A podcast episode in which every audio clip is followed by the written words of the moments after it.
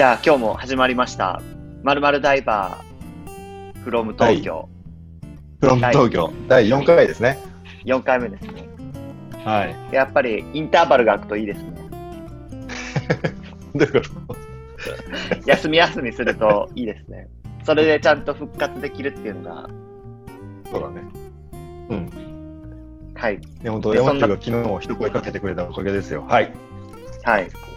もうね、そんなこんなしてるうちに、すっかり秋になってしまいましたが。はい。はい。じゃあ今日は、最近はいやったことという、テーマ性ゼロの。回になっております。なんか力尽きた感があっていいですね。そうですね。あの、はサステナビリティのある番組にしていこうかなと。い。確かに。はい4回目にしてたどり着いた感がありますね。ついにたどり着いた感があります。ありますね。じゃあちょっと早速なんですけど、山中から最近やったことを教えてくださいよ。はい。ちょっと先週、大阪に出張に行ってまして、おおこのコロナの期間中になんですが、珍しいですね。そうなんです。まあ、仕事で大阪出張があって、で、えー平日は、まあ、仕事してたんですけど、週末ちょっと、うんあのーそのまま滞在して、会社の同僚に非常に歴史好きなおじさんがいらっしゃいまして、うん。で、僕もむちゃくちゃ歴史が好きなので、せっかく大阪来たからちょっと大阪の歴史スポットを巡ってみようぜっていうことになりまして、でいいじゃない。結構こう、うん、関西にずっと住んでたんですけど、なんだかんだ、えっ、と、大阪城に行ったことがなかったんですよ。ええなんか遠くから見てるだけだったんですけど、はいはいはいはいはいはい。実際にその大阪城まで行ったことがなくて、うん。で、その、えっ、と、同僚とは、今まで、えっ、と、福岡城とか、うん。あと、秋の宮島？宮島、うん、はいはいはいはい。広島の厳島神社か、とかに、はいはいはいえっ、と一緒に行って、あの、うん。昔の城の縄張りを見て歩いたりだとか、昔の枯渇船上を歩いてみるとか、うん。っていうのをすごいじゃないですか。うんそうなんです。で、その二人で、あのー大阪冬の陣、うん。大阪夏の陣っていうのが大阪市内で、あのー昔行われたんですけど、まあ、それの足跡をたどろうぜみたいなことをしていて、はいはいはいはい。で、それの出発地点が大阪城だっなるほど。た。はい。あ、大阪城、あれ、僕、大阪あのその歴史あんまり知らないんだけど、はい。お夏の陣、冬の陣はどどっちから？なんです夏の、夏から？冬から？えっ、と、冬があって、えっ、と、夏ん。になるんですけど、ちょっとだけ説明すると、えっ、と、まあ、関ヶ原の合戦が終わって、で一応もう徳川の時代になってるんですけど、まあ、引き続き、えっ、と、うん。豊臣家は一番力を持ってる、まあ、大大名というか、一、うん。えっ、と、勢力だったんですけど、うんまあ、えっ、と、その人たちが、いろんなこう、浪人とか集めて、結構こう、反旗を翻そうとしてる感じがあったんで、はいはいはいはい。で、その時にはもう豊臣秀吉が死んで、豊臣秀頼という子供の、が当主になってたんですけど、うん。もうちょっと、えっ、と、ここら辺で、えっ、と、ちゃんと、家康の支配下に、豊徳川の支配下に豊臣も置かないといけないっていうので、起こした戦争なんです。で、ど、どっちが、徳川が起こした戦争ってこと？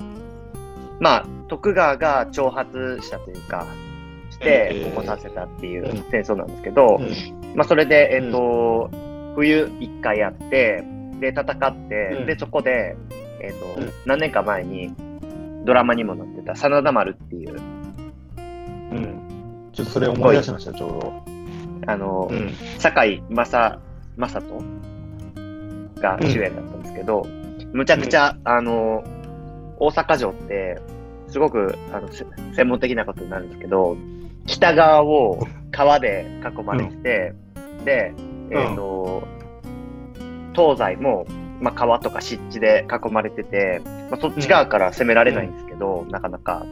うん。で、うん南側だけは平地になってるんで、一番攻めやすいところだったんですよ。で一応堀とか作ってるんですけど、まあそこに、えっ、と、出丸というか、まあ砦を作って、で、それを作ったのうんが真田幸村っていう、まあ有名う。なん武将なんですけど、まあその人が、えっ、と、そこに一挙に敵を集めて、えっ、と、うん倒すみたいなことをやってて、すごく有名な、うんあの、砦なんです。うん。で、それで一回、えっ、と、いい感じに徳あの豊臣方がうまく守ったんで、えっ、と、一回講和をしようってことになって、で、家康が講和をして、で、えっ、と、一回停戦になったんですけど、はいはいはい。その停戦の条件で、えっ、と、その堀を埋めるみたいなものがあって、ダメでしょ？うん。そう。それをもう、あの、淀殿とか秀頼はわ分かってないから、あ、いいです、いいです、分かってないですみたいな。どれだけそれが、あの、ダメなことかっていうのが、分かってるのか分かってないのか分かんないんですけど、まあ、うんえっ、と、OK ですって一回言っちゃって、そしたらもう丸裸の城になっちゃったんですよ。ダメな交渉例じゃないですか。あ、そうです。なるほど。うん、で、その後、えっ、と、翌年、夏にもう一回、えっ、と、家康に戦争を仕掛けられて、もう丸裸なんで、あの、うんあっけなく落城しちゃうっていう。で、豊臣家が滅亡するっていう戦争なんですけど。はい。で、その戦争あ、その二つともが大阪城なんだね。うんそうなんです。大阪城と本当に今のこう大阪市内が戦場になってるうん。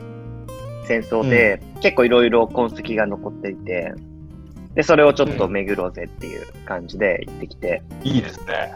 はい。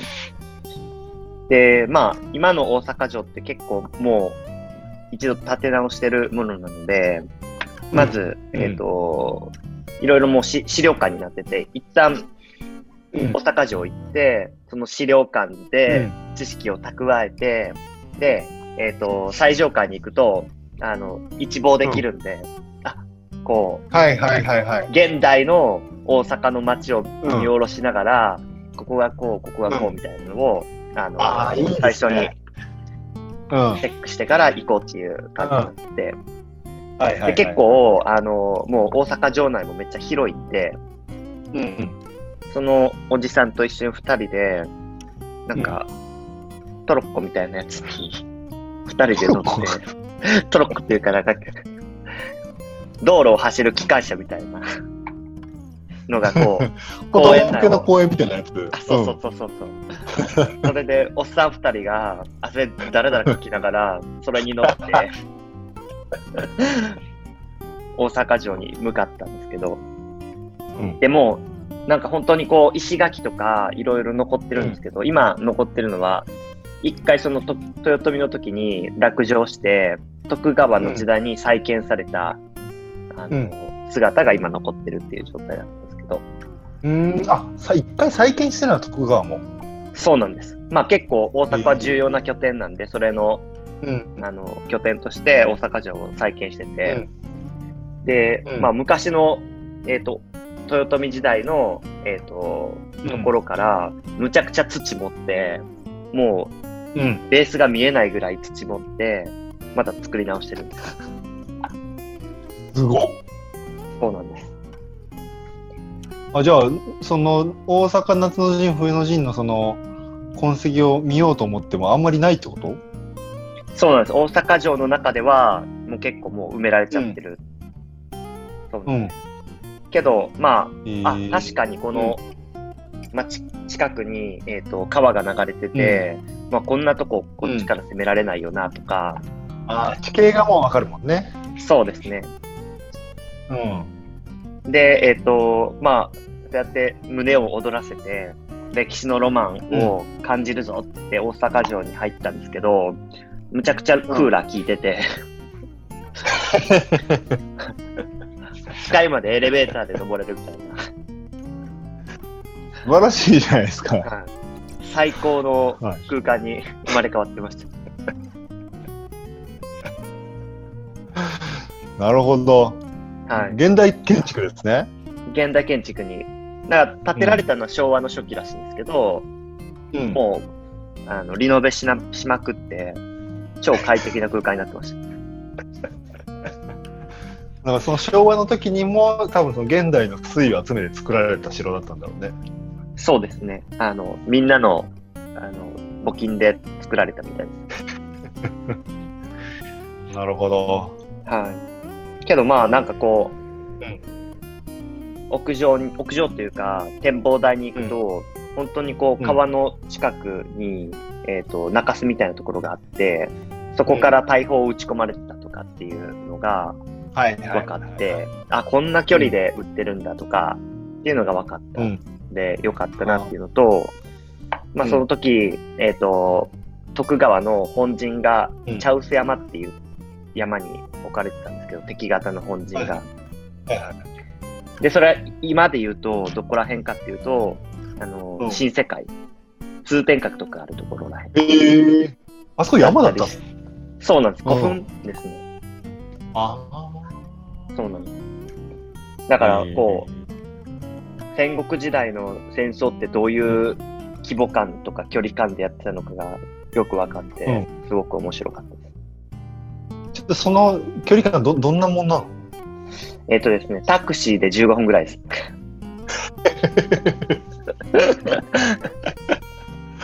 結構コンパクトな感じが。いや、違うか。そう15分だと、まあまあか。そうですね。うん。まあ、馬で行ってたら、どのぐらいなんだろう？30分ぐらいとか。5キロから10キロぐらいなのかな？そうですね、7キロとかですかね。あうんあ。結構大きいですね。そうですね、もう本当に今の大阪のうんうん主要部、主要な土地は全部戦場になってるって感じなんで、やば。そこにね、なんか15万人ぐらいの兵士に囲まれて、大阪城があったっていう。しかもすその、ごいね。めちゃくちゃでかい。うん。そのさま真田丸があった場所にも行ってみたんだけど、まあ、そこはもっと、あの城に近くって、歩いても30分ぐらいなんで2キ、2キロぐらいとかの距離だから、うん。え、こんな近くまで来てたんだとか、うん。あと歩いてみるとなんかこう、街中で、あの、うん。段差になってる、普通に生活してたらなんか坂があるなとかってうん。思うぐらいの坂が、あの、街中にあるんですけど、で、ずーっと歩いていくと、またもう一回ちょっと坂上がるんですよ。うん。それは何かっていうと、あの、戦争の時に作ってた堀の跡なんですよ。すごっ。そう。で、そこの町名が空堀町っていう名前で残ってたりするんですよ。へへへいいですね。たどれますね、歴史。そうなんです。たどるとね、いろいろ結構そういう地名とかそういう感じで残っていて、うん。めちゃくちゃ面白いんですよね。なるほど。えそういうその歴史をたどるときってどどういう視点でたどるんですか？そのこれがね、武将視点とかで見るんですかあ、そうですね。はい難しくって、何視点でたどるか決めないと、もう、情報が多すぎて、頭真っ白になるんですよ。そうね でもそこに見意味を見出すには何らかの切り口必要だよね。そうなんです。でも今回は、あの、うん豊臣型の気持ちになって、あの、そのさ、守る側ね。そうです、そうです。うん。真田幸村とかの気持ちになって、あ、この,、うんこの距離でこう連絡とかし合ってたんだとか、うん。うん。あ、確かにここにこう、空堀は欲しいよねとか、なるほどね。はい。確かに。いいですね。そうか。歴史のそういう場所を巡るっていうのもなんかね、ブラタモリとかで、タモリさそうですんとかがやってるのは見るけど、自分はあんまりやったことないからね。うん。まさに、あの、真田丸のところは、タモリさんも言ってましあ、そうなんだ。た。はい。えーで、タモリさんが、ああ、いい崖ですね、とかって言ってたのを、僕らを見て、いい崖だねって言いながら。やばい。歴史散策におけるタモリの影響力が半端ないですね。半端ないですね。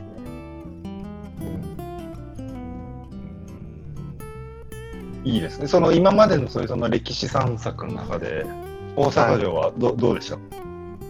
大阪城やっぱりね、あの、1位ですね。?1 位。1位ですね。1位を塗り替えましあ、本当。た。はい。やっぱそのさっきの言ってた、まあ、そうかストーリーの理解がすごくあるのかな？そういうその大阪の夏の陣風に。あ、そうですね。あと、うんあの、大阪は、結構うん歴史何、何層も、あの、一発で見れるというか、あなんかこう結構もっと古い時代の話とかも、あの、い歩いてるとわかるんですよね。うん。うん。なんか大阪って結構変な地名とかあるじゃないですか。玉造りとか、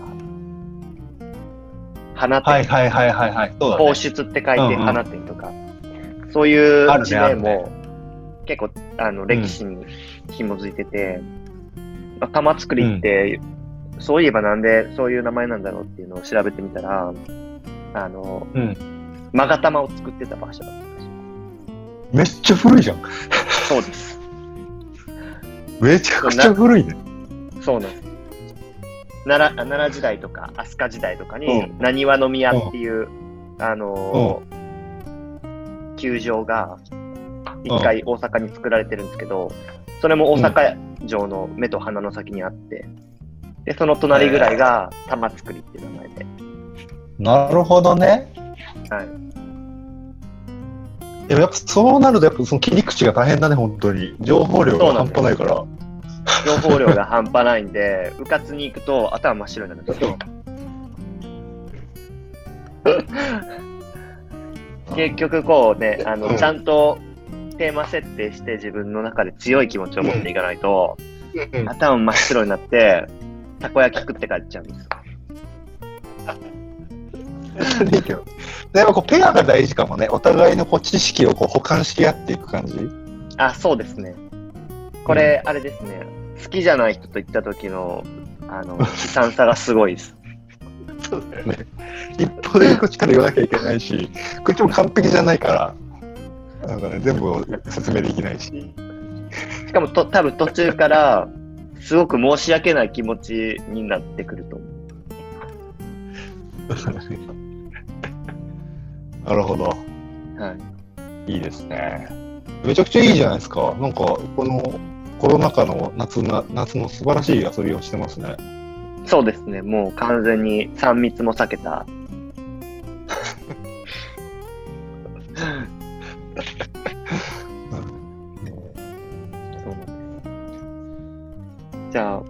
あ、ギャリー・マサシさんは、最近はどんなことを、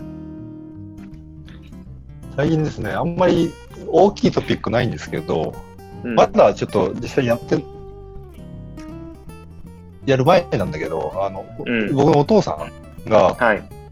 ちょうど先月、仕事を引退しまして、65歳で、お疲れ様でした。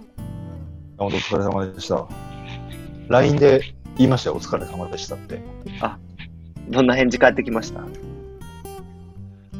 1日ぐらい帰ってこなかった。で、その1日後ぐらいに5種類ぐらいのありがとうスタンプが届きましたね。貯めた分、そうそう5倍になって帰ってきたわけです。そう。だからうちのお父さん、あの、一つの感情をいろんなスタンプで表現するっていうちょっと癖があって、いいじゃないですか。ちょっと、ね、お金に多少余裕があるからスタンプいっぱい買っちゃうんだけど、60超えるとそんなに LINE する相手もいないから、あ、こ使えるときに使ってやろうって。う、そうそうそうそうそうそう。そういう面があるんだろうなって言いながら。なるほど。うん、でもなんかそういうお父さんとこう LINE してると、うん。あのこうスマホでこうつながる喜びでも僕らあんまりないじゃないですか。もうあまりにもそれが普通だから。ううん。その、ただ、真っ盛りにいるお父さんがうん。いるから、うんや。っぱうれ嬉しいですよ。なんか、確かに。なんか僕らが失いかけてるものを再発見させてもらう。そうそうそうそうそうそう。ピュアになんか LINE を楽しんでくれるから嬉しいんだけど、うん。はい、それいいんだけど、まずは。で、なんか、もう引退したし、で、あの、地元は愛知県だから、うん。で、こんなトークしてなかなかこう、ね、お疲れ様みたいなのをちょっと、ねぎらねぎらえないなと思ってたので、うん。ちょっとお父さんと二人でキャンプ行こうかなと思って、おつい先々週ですね、キャンプ行く、うん。そうう、ん。キャンプ行く予定だったんですよ。うん。で天気予報で雨だったから、うん。延期をするっていうことを最近やってましたね。なるほど。むちゃくちゃいいトピックじゃないですか。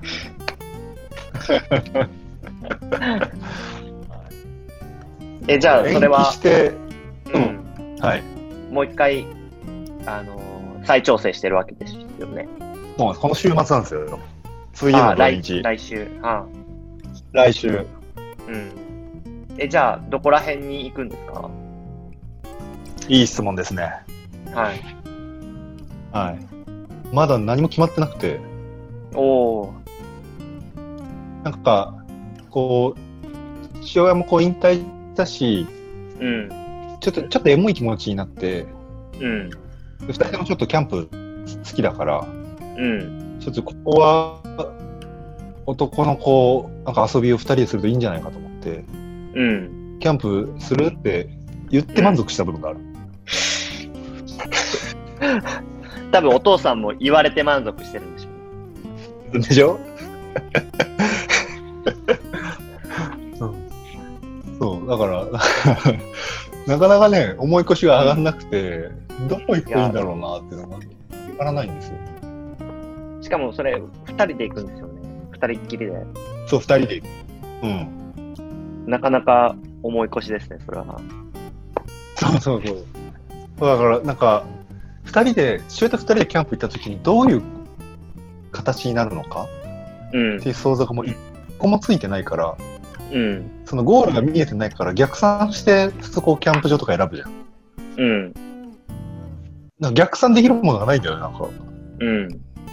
だからかその、どういうキャンプ場がいいのかっていうのもちょっと考えられなくて、うんちょっ。とすごい思い越しちゃってるんですよね。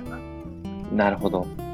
で、それはあれですね。でも、確かにその、大阪もそうですけど、うんゴゴール設定とかがないと、そう多分キャンプ場でお父さんと二人頭真っ白になっちゃうと思うんで。そうそうそうそう。そうなんかエモい思いで、なんか、その、提案した方がいいけど、行ってみたらお互い頭真っ白ってあんまり良くないじゃないですか。そうですね。そうだから、すいいキャンプだったねで終えたいわけですよ。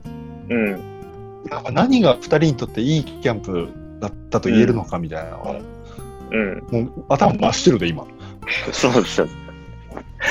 じゃあ、あれじゃないですか、こう、あの、夜、まあなんかこう、つつくじゃないですか。うんで、こう、いろいろ準備してる間、多分いいと思うんですよね。やることがあるんで。はいはいはいはいはいはい。でちょっとこう、一段落して、やることがなくなった時に、最上級に頭真っ白になると思うんで、そうだよね。そう思う。うんだからその時に、こう、どう、どう時間を過ご過ごしたいかみたいなのをちょっと想定して、その準備をしてたんじゃないかな。ああ、でもそれいいね。多分そこがゴールなんだろうね。うん。こういう形で、その時間を過ごしたいから、こういうキャンプ場がいいとかになる。うん。そうです。でもなんかそこでやっぱ、その、ぶつかるのが、父親とそもそも二人で時間を過ごしたことあんまりないから、いや、僕も、僕もそうなんで、すごいなって思ってたんです。そう、だから、あ、いつもやってるあれをキャンプ場でやったらいいかがないんだよね。うん。そう。じゃあ一個、提案していいですか？あ、ぜひ。はい。まあ、これをやってほしいってことではなくて、まあ、あの、ハンバーガー理論じゃないですか。ハンバーガーリルちょっと初めて聞いたかも。ハンバーガー理論ご存知ないですか？ちょっと乗ってないですね。ミーティングとか、ちょっと話でずれちゃうんですけど、ミーティングとかでアイデアみんなで出し合いましょうって言っても、誰も牽制し合って、うん何も言葉が出てこないときに、あの、叩きとなるアイデアを出すことをハンバーガー理論を使うって言うんですけど、それはなんでかっていうと、うん。みんなでランチ行こうってなった時に、ああ、どこでもいいよ、みたいな感じになるんだけど、誰かが、じゃあマクドにしようって言ったら、いや、マクドは嫌、じゃあここ、みたいな感じで、話が進むっていう現象をハンバーガー理論とはいはいはい。はい。はいまあ、それぐらいの感じでと捉えていただいて、うん。うーん、そうだな。ジェンガですね。ジェンがちょっとこれどうどういうこと？二人で、多分二人でガチで星空見ながら、コーヒー飲んで焚き火に当たりながら、っていうのはちょっとやることがなさすぎて、言葉が詰まって、なんか気まずい雰囲気の中で、じゃあ寝よっかってなる気がするんで、そんな時に、なんかこう、やることを持ってった方がいいかなと思って、絶対盛り上がるのはジェンガです。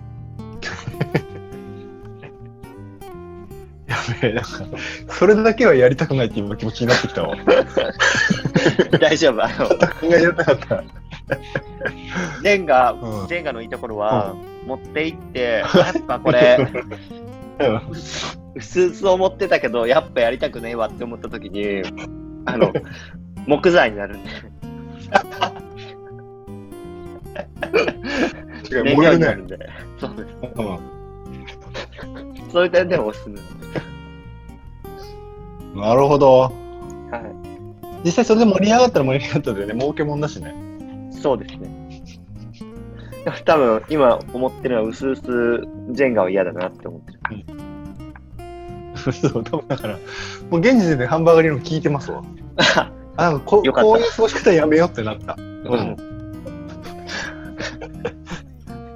うん、困ったからジェンガ持ってくようなキャンプにはしないようにしようって今思いました。確かに、一個方向性が定まりましたね。うん。ありがとう。はい。うん。そう。いや、なんか、そう、なんかもともとこんなキャンプお父さんと行こうと思ったのは、その、もともとそのリリタイアを疲れもあるんだけど、うん。やっぱりこのコロナでね、お父さんちょっと元気ない感じになってたんですよ。ああ、そうなんですね。そうそうそうそう。で、だから、その元気出してほしいって思いもちょっとあるんですよね。うん。そう思うと、なんかジェンガありかもしれないね。確かに。テンション上がります。うんただ、キャンプ終わったうん次の日のダウンも激しいと思います。自分のポテンシャル以上にテンション上げてしまって。なるほどね。はいそうか。いや、じゃあなるべく日常の延長線でやっぱやった方がいいね。うん。そうすると、美味しいご飯と美味しいお酒楽しもうねでいいかな。あそれが一番僕もいいと思いました。うん、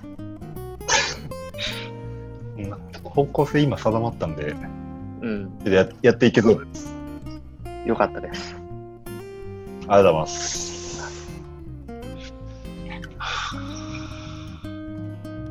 うん。でもな、これでね、お父さんとキャンプ2人で行けるようになったら、うん。ちょっと、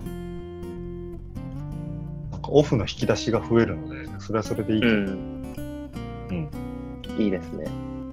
でもはいエリア的にはどうなんですかね？あの、中間地点とか、そお父さんに近い川とか。う。だから山梨か静岡かみたいな感じ？うん。まあ、長野とかもいいのかな。なるほど。うん。僕、車持ってないからさ、ちょっとうん。駅まで行って、車で迎えに来てもらうっていう。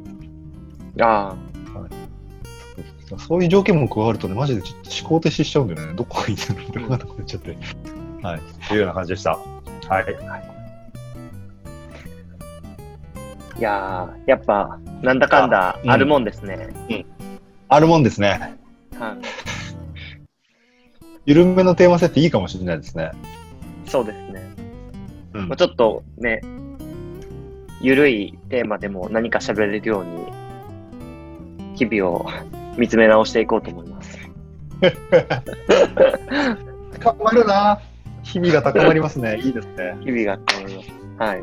わかりました。はい。じゃあ、はまた次の回でお会いしましょう。お会いしましょう。